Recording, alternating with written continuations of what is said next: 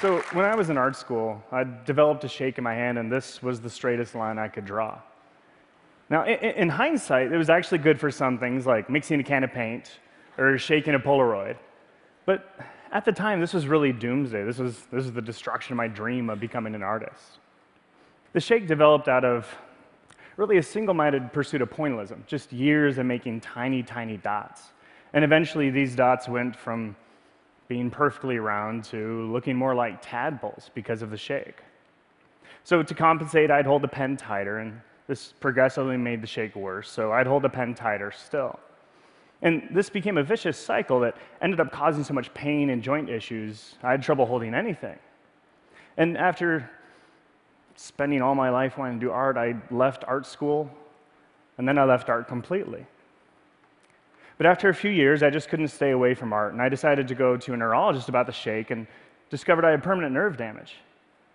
And he actually took one look at my squiggly line and said, Well, why don't you just embrace the shake?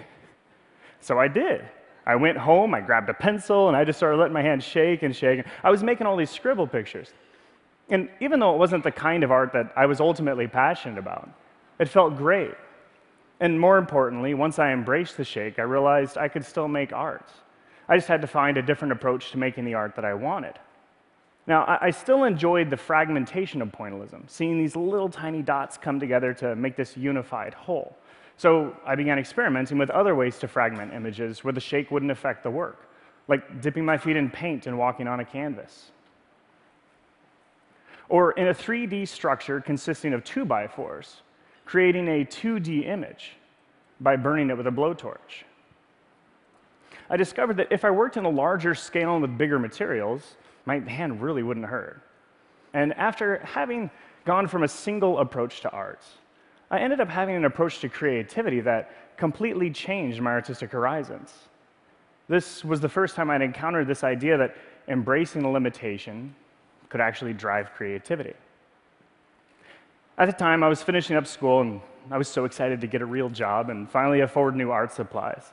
I had this horrible little set of tools. And I felt like I could do so much more with the supplies I thought an artist was supposed to have. I actually didn't even have a regular pair of scissors. I was using these metal shears until I stole a pair from the office that I worked at. So I got out of school, I got a job, I got a paycheck, I got myself to the art store, and I just went nuts buying supplies. And then when I got home, I sat down and I set myself to test to really try to create something just completely outside of the box. But I sat there for hours and nothing came to mind. The same thing the next day and then the next, quickly slipping into a creative slump. And I was in a dark place for a long time, unable to create.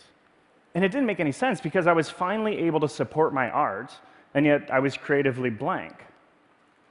But as I searched around in the darkness, I realized I was actually paralyzed by all of the choices that I never had before. And it was then that I thought back to my jittery hands, embrace the shake. And I realized if I ever wanted my creativity back, I, I, had to quit trying so hard to think outside of the box and get back into it. I wondered could you become more creative then by looking for limitations? What if I could only create with a dollar's worth of supplies? At this point, I was spending a lot of my evenings in well, I guess I still spend a lot of my evenings in Starbucks, but I know you can ask for an extra cup if you want one. So I decided to ask for 50. Surprisingly, they just handed them right over. And then, with some pencils I already had, I made this project for only 80 cents. It really became a moment of clarification for me that we need to first be limited in order to become limitless. I took this approach of thinking inside the box to my canvas and wondered what if instead of painting on a canvas, I could only paint on my chest? So I painted 30 images, one layer at a time, one on top of another, with each picture representing an influence in my life. Or what if instead of painting with a brush, I could only paint with karate chops? so I dipped my hands in paint and I just, I just attacked the canvas, and I actually hit so hard that I bruised a joint in my pinky and it was stuck straight for a couple weeks. Or what if, what if instead of relying on myself, I had to rely on other people to create the content for the art. So for six days, I lived in front of a webcam, I slept on the floor, and I ate takeout. And I asked people to call me and share a story with me about a life changing moment. Their stories became the art as I wrote them onto the revolving canvas.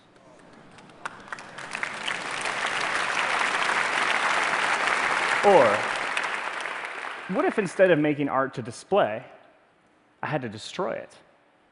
This seemed like the ultimate limitation, being an artist without art. This destruction idea turned into a year long project that I called Goodbye Art, where each and every piece of art had to be destroyed after its creation. In the beginning of Goodbye Art, I focused on forced destruction, like this image of Jimi Hendrix, made with over 7,000 matches. Then I opened it up to creating art that was destroyed naturally. I looked for temporary materials, like spitting out food sidewalk chalk, and even frozen wine. The, the last iteration of destruction was to try to produce something that didn't actually exist in the first place. So I organized candles on a table, I lit them and then blew them out. Then repeated this process over and over with the same set of candles. Then assembled the videos into the larger image. So the end image was never visible as a physical whole. It was destroyed before it ever existed. In the course of this Goodbye Art series, I created 23 different pieces with nothing left to physically display. What I thought would be the ultimate limitation actually turned out to be the ultimate liberation, as each time I created, the destruction brought me back to a neutral place where I felt refreshed and ready to start the next project. It, didn't, it did not happen overnight. there were times when my projects failed to get off the ground, or even worse, after spending tons of time on them, the end image was kind of embarrassing. But having committed to the process, I continued on, and something really surprising came out of this. As I destroyed each project, I was learning to let go. Let go of outcomes, let go of failures, and let go of imperfections. And in return, I found a process of creating art that's perpetual and unencumbered by results. I found myself in a state of constant creation, thinking only of what's next and coming up with more ideas than ever. When I think back to my three years away from art, away from my dream, just going through the motions, instead of trying to find a different way to continue that dream, I just quit. I gave up.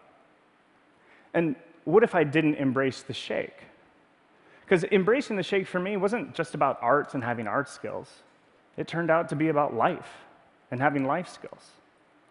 Because ultimately, most of what we do takes place here, inside the box, with limited resources. Learning to be creative within the confines of our limitations is the best hope we have to transform ourselves and collectively transform our world looking at limitations as a source of creativity changed the course of my life. Now, when I run into a barrier or I find myself creatively stumped, I sometimes still struggle, but I, continue to show up for the process and try to remind myself of the possibilities, like using hundreds of real live worms to make an image, using a pushpin to tattoo a banana or painting a picture with hamburger grease. One of my most recent endeavors is to try to translate the habits of creativity that I've learned into something others can replicate. Limitations may be the most unlikely of places to harness creativity, but perhaps one of the best ways to get ourselves out of ruts, rethink categories, and challenge accepted norms. And instead of telling each other to seize the day, maybe we can remind ourselves every day to seize the limitation. Thank you.